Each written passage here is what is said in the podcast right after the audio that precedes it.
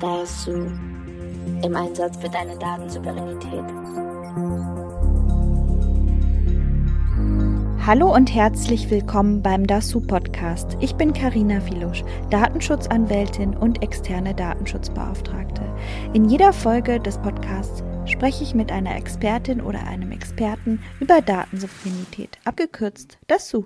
Bei mir ist heute eine ausgezeichnete Tech-Journalistin, über die ich mich sehr freue, weil sie sehr umfangreich zu verschiedenen Themen recherchiert und man sie eigentlich jede Woche einladen könnte zu einem spannenden Thema, über das sie berichten könnte.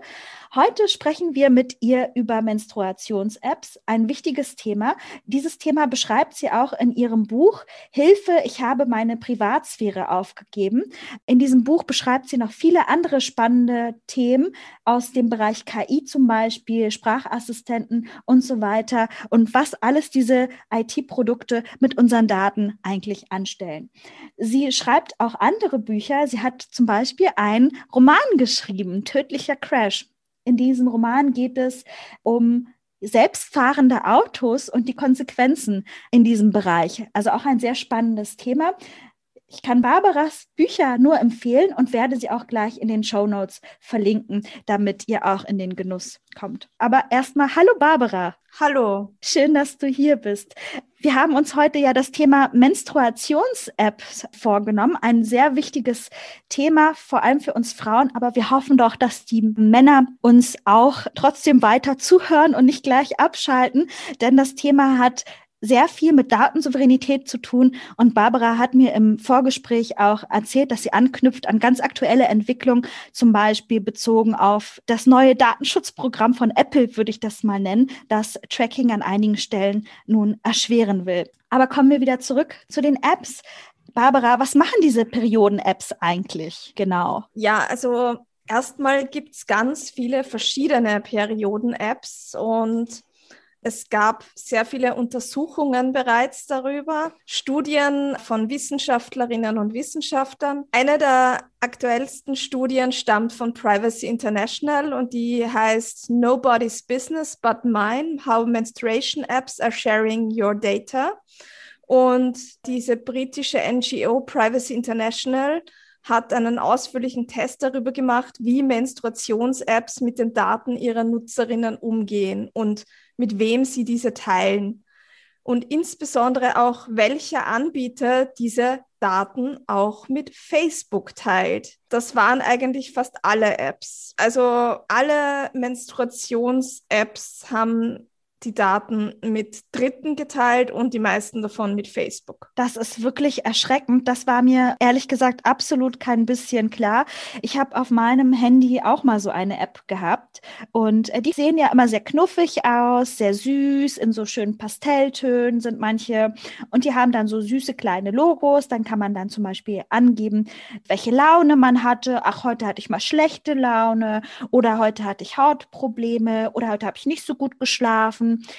All sowas kann man da ja eingeben. Das ist ja eigentlich äh, bares Geld, oder? Was man da eingibt. Was kann man denn da noch so alles Spannendes eintragen? Ja, das kommt eben auch auf die App drauf an, was man alles eintragen kann. Das handhabt jeder dieser Menstruations-Apps ein bisschen unterschiedlich. Was aber allen gemein ist, ist, dass die sehr pushy sind, was das Eintragen betrifft. Das heißt, wenn man jetzt zum Beispiel die Push-Notifications aktiviert hat, erinnert einen die App regelmäßig daran, dass man doch bitte jetzt was eintragen soll. Sie fragen dich zum Beispiel, wie fühlst du dich heute? Dann kann man eben auswählen, grumpy, super, schlecht drauf, depressiv, was weiß ich. Das klingt jetzt erstmal alles ganz harmlos, aber eigentlich äh, geht es da ja schon um ziemlich sensible Daten. Also wenn man jetzt äh, depressiv ist, ist das ja nichts, was man unbedingt auch Facebook wirklich so mitteilen wollen würde. Manche der Apps fragen auch, wann man das letzte Mal Sex gehabt hat. Manche wollen sogar wissen, ob der Geschlechtsverkehr geschützt oder ungeschützt stattgefunden hat. Und ja, zusammen mit den Daten, wann man dann das nächste Strichel macht, wann die Periode eintritt, kann so mancher Hersteller dann auch ausrechnen, was das jetzt bedeutet. Du sagst das, also wenn ich jetzt in dieser App also eingebe, ich hatte letzte Woche Donnerstag oder so ungeschützten Sex, das würde ich ja meiner Mutter noch nicht mal erzählen, aber ich erzähle das Facebook, das ist schon ganz schön intim. Darüber schreibst du auch ausführlich in deinem äh, Buch über diese Themen. Also das ist schon krass, was wir Facebook und Co. da alles anvertrauen. Was machen Facebook und Co. dann mit unseren Daten? Ja, also Erstens mal ist es jetzt noch nicht erwiesen, dass die alle diese Daten bekommen automatisch, sondern es werden einmal Daten mit Dritten geteilt, aber welche das genau sind und unter welchen Voraussetzungen ist so nicht untersuchbar. Also ob jetzt genau diese eine Frage behandelt wird, kann man so einfach nicht feststellen. Es ist aber so, was Facebook damit machen kann, ist, natürlich passende Werbung je nach Stimmung schalten und damit wiederum ihr Geschäftsmodell forcieren und den Userinnen passend dazu Werbung anzuzeigen. Du hast auch recherchiert, wie teuer diese Werbung ist oder wie viel Wert diese Information hat. Genau, genau. Also wenn man jetzt Daten hernimmt, gibt es Unternehmen, die diese Werbungen kaufen auf Facebook und die wollen eben eine gezielte Gruppe ansprechen. Zum Beispiel, wenn man jetzt in einer bestimmten Phase des Zyklus ist, kann man besonders kauffreudig sein. Daten von Schwangeren sind aber besonders wertvoll. Dafür zahlen Unternehmen besonders viel Geld. Und zwar umgerechnet circa 1,5 US-Dollar während Daten von anderen Personen nur rund 10 Cent wert sind. Und wenn man weiß, wann ein Kind dann auf die Welt kommt, sind die Daten überhaupt noch wertvoller, weil Schwangere sind bei Werbetreibenden eine äußerst beliebte Zielgruppe, weil die besonders leicht adressierbar sind für bestimmte Dinge, wie äh, was das Baby in den ersten Monaten braucht, was man schon braucht, bevor es überhaupt auf der Welt ist, was man dann im Alter von sechs Monaten braucht, was das Kind dann mit vier Jahren braucht. Das heißt, hat man dieses Datum einmal und haben das dann einmal die Datenhändler, dann ist das extrem viel wert. Da gibt es auch ganz viele vermeintlich kostenlose Clubs, Newsletter, also Infos, Coupons und Proben. Die Anbieter stellen da manchmal ganze Boxen zur Verfügung mit Proben. Das bedeutet aber nicht, dass das alles dann wirklich kostenlos ist, sondern auch da bezahlt man dann mit seinen Daten, indem man jeweils angibt, in welchem Monat man zum Beispiel schwanger ist. Dann wissen das die Firmen auch unglaublich. Ich äh, habe jetzt erst die ganze Konsequenz davon verstanden. Das heißt, wenn ich da jetzt eintrage, ich hatte ungeschützten Sex an dem und dem Tag und trage da nicht mehr ein, dass meine Periode nochmal gekommen ist, können Sie sich das ausrechnen, wann der Geburtstermin ist. Und Sie wissen dann im Grunde auch, wie alt das Kind ist. Also du hast ja gerade davon gesprochen, Produkte für Säuglinge, die sechs Monate alt sind. Dann kriege ich neun Monate nach der Schwangerschaft, sechs Monate später dann die Werbung für Säuglinge. Das ist total groß gruselig. Und das will man natürlich eigentlich gar nicht. Und das ist dann der Moment, wo dann Frauen fragen, woher weiß das Facebook? Tja, durch diese App scheinbar. Und unser Handy weiß ja noch viel mehr, nicht wahr? Also da werden wahrscheinlich nicht nur die Periodendaten zusammengeführt, sondern noch viele mehr Daten, oder? Wie sieht es da aus? Ja, auf jeden Fall. Also im Falle von Facebook werden die Daten selbst auch nicht weitergegeben, sondern es wird nur Geld lukriert damit. Den Werbekunden von Facebook, die bekommen nicht direkt diesen Zugriff auf die Daten, sondern die können dann nur Werbung schalten und Facebook spielt genau diesen Kundinnen dann die Werbung aus. Das heißt, der Konzern selber gibt das jetzt einmal in erster Linie nicht weiter. Aber die Apps teilen auch die Daten noch mit anderen Unternehmen, teilweise auch Data Brokern, die diese Daten in Datenbanken speichern und weitergeben. Das heißt, man weiß als Userin einer App einfach nicht, wo sie überhaupt landen. Das ist total intransparent und das ist das eigentliche Problem, weil es sollten sich nicht die Nutzerinnen darüber sorgen müssen, mit wem die App, die sie ausgewählt haben, die Daten teilen, sondern die Verantwortung sollte ganz klar bei dem Unternehmen liegen, ihre rechtlichen Verpflichtungen nachzukommen, weil das, worüber wir gerade reden, ist so datenschutzrechtlich nicht einwandfrei. Mhm. Hast du bei deiner Recherche herausfinden können, was das für andere Unternehmen sind und was die mit diesen Daten noch anstellen? War das irgendwie erforschbar oder ist das alles so intransparent? Nein, es ist komplett intransparent. Privacy International kann zum Beispiel auch nur die Datenströme nachverfolgen, die offensichtlich sind.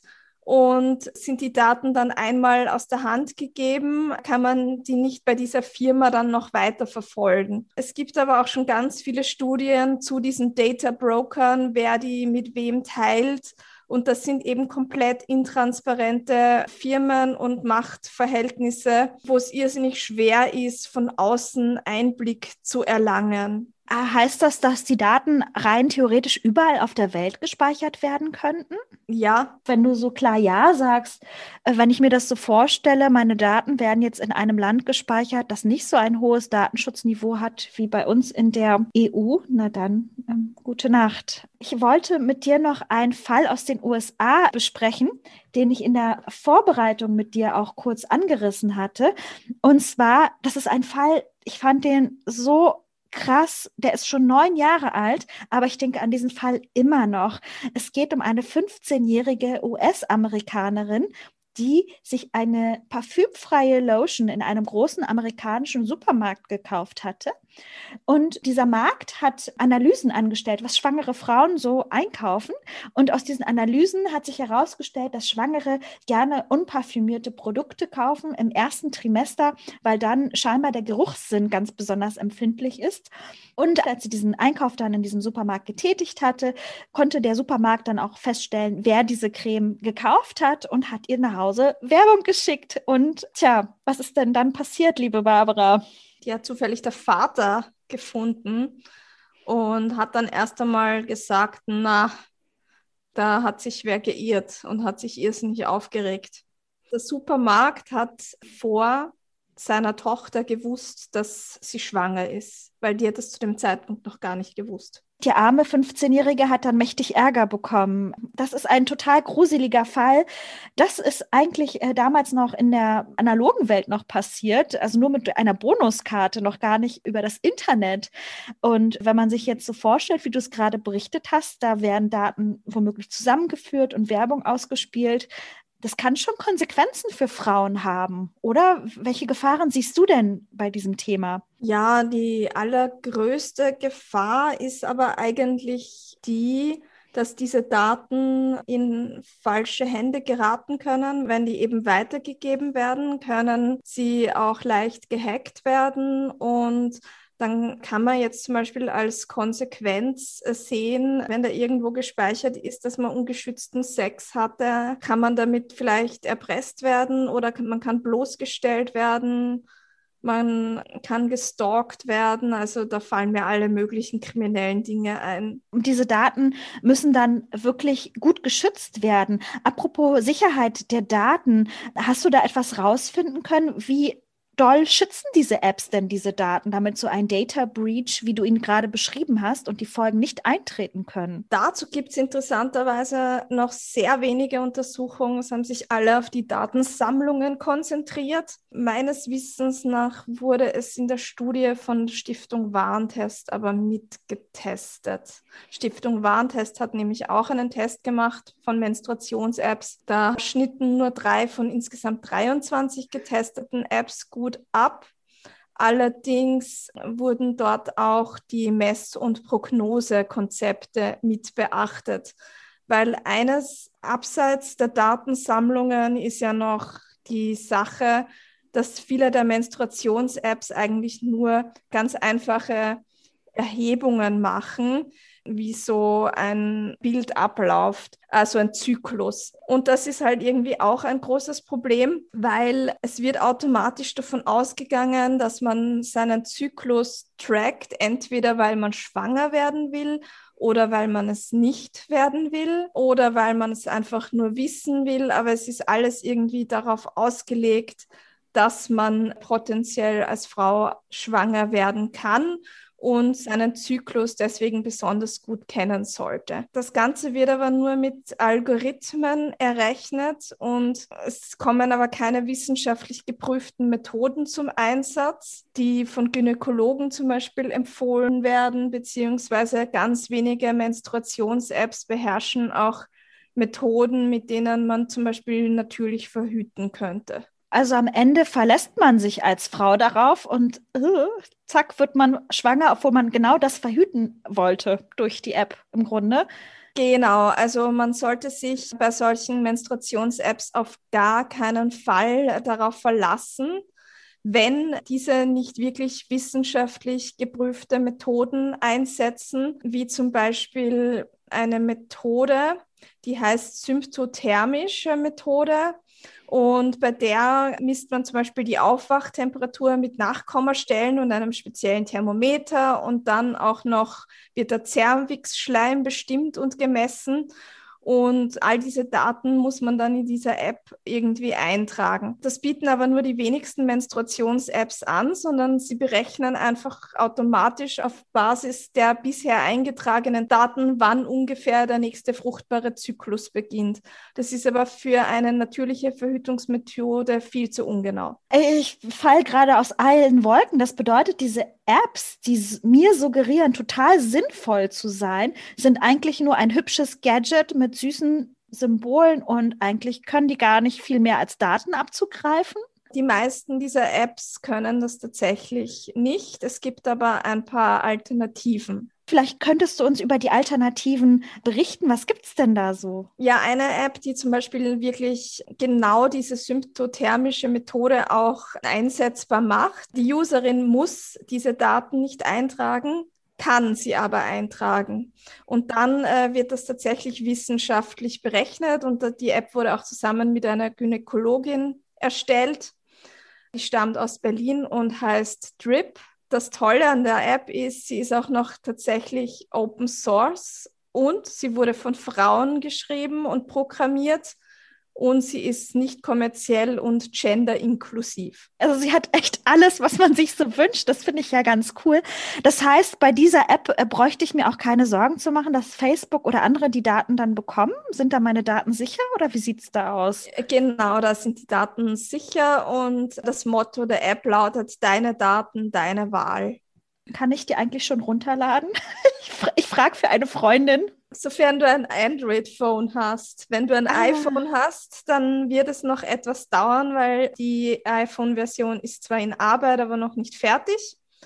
Weil die drei Frauen, die das programmieren, äh, machen das nicht hauptberuflich, sondern in ihrer Freizeit und haben die iPhone-App noch nicht fertig. Da ist es gut, dass ich ein Android-Telefon habe und das mal ausprobieren darf. Sonst sind ja Android-NutzerInnen immer so ein bisschen hinten angestellt. Aber da. In dem Fall hast du Glück. Die Android-App gibt es schon offiziell im Google Play Store. Oh ja, da stellen sich dann wahrscheinlich noch andere Fragen, ob Google diese Daten dann an dieser Schnittstelle abgreifen kann. Weißt du da zufällig etwas dazu? Nein, nein, nur weil sie im Google Play Store ist, hat Google dann nicht automatisch die Daten weiß allerdings natürlich, dass du die App runtergeladen hast. Aber damit können sie ja hoffentlich nicht so wahnsinnig viel anfangen. Okay, das ist ja schon mal beruhigend, dass du uns Alternativen aufgezeigt hast. Was gibt es denn noch so für Wege, um seine Daten zu nutzen, wenn man jetzt ein iPhone hat und eine dieser Apps einfach nutzen möchte? Wie kann man sich denn da schützen? Naja, Apple hat auch eine eigene Menstruations-App. Die basiert allerdings wieder genau auf diesem Algorithmus, der eben sehr ungenau ist. Das heißt, die iPhone-App von Apple selbst, die dient nicht wirklich der natürlichen Verhütungsmethode, sondern einfach nur zu wissen, wann hat man mal ungefähr seine fruchtbaren Tage und wann kommt ungefähr die nächste Periode. Also wenn man das wissen will, kann man sie verwenden. Seitens Apple heißt es auch, dass diese Daten nicht verwendet werden und sie nur auf dem Gerät selbst gespeichert werden. Allerdings habe ich bis jetzt keinen Security-Forscher oder Forscherin gefunden, die das bisher überprüft hat. Das ist das, was der Konzern selbst behauptet und bisher liegt nichts Gegenteiliges vor. Aber ich würde meine Hand jetzt nicht ins Feuer legen dafür, dass das wirklich so ist. Man sagt ja, Apples Geschäftsmodell ist nicht der Verkauf von Daten, dafür sind die Produkte einfach zu teuer, hört man ja immer wieder.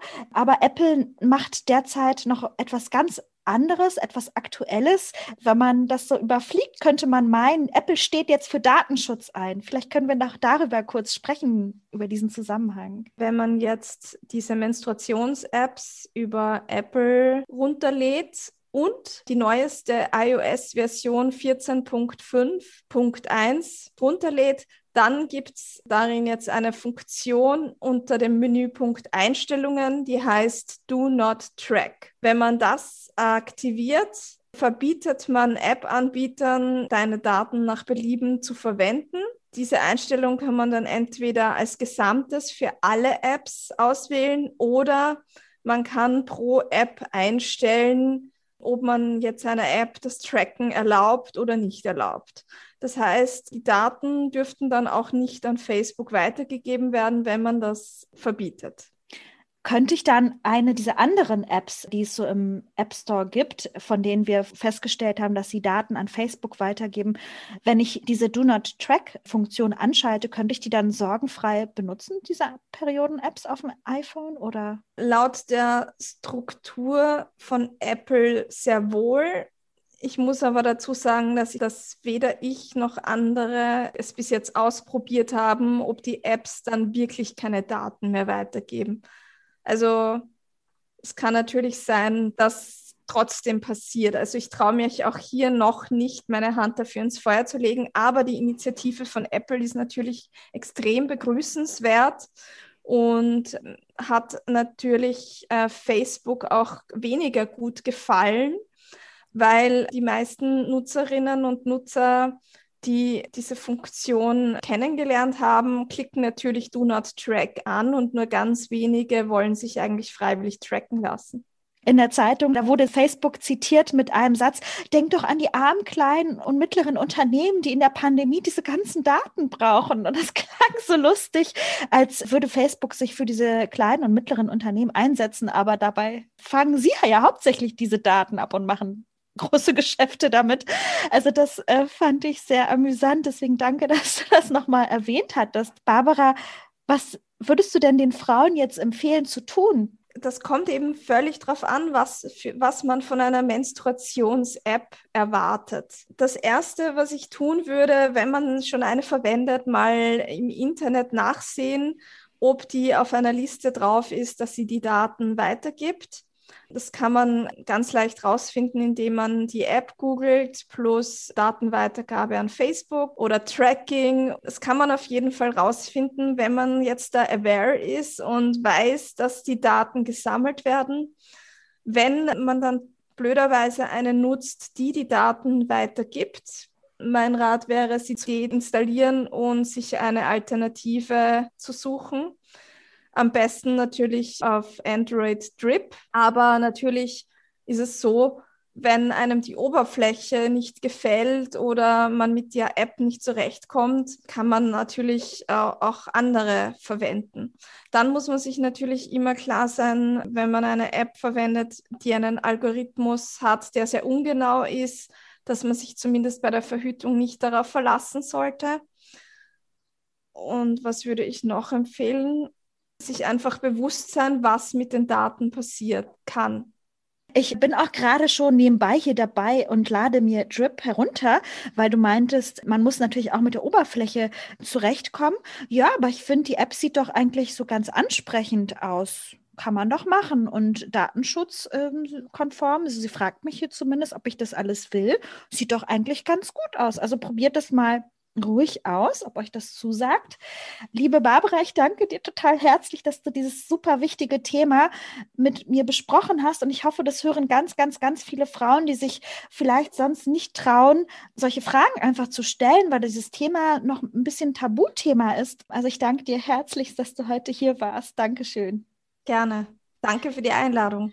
Ich hoffe, ihr hattet Spaß bei dieser Folge. Abonniert uns doch bei eurem Lieblingspodcast-Anbieter. Ihr könnt uns eine E-Mail schicken an hallo@dasu.law oder schickt uns doch einfach eine Twitter-Nachricht. Dasu ist eine Produktion der Kanzlei Filusch. Mehr Infos findet ihr auf unserer Webseite dasu.law. Der Jingle wurde komponiert von Mauli. Die Idee zu Dasu hatte Axel Jörs. Das Cover hat Elen Baum erstellt. Beraten wurden wir von Susan Stone. Editiert wurde der Podcast von Christoph Hinners.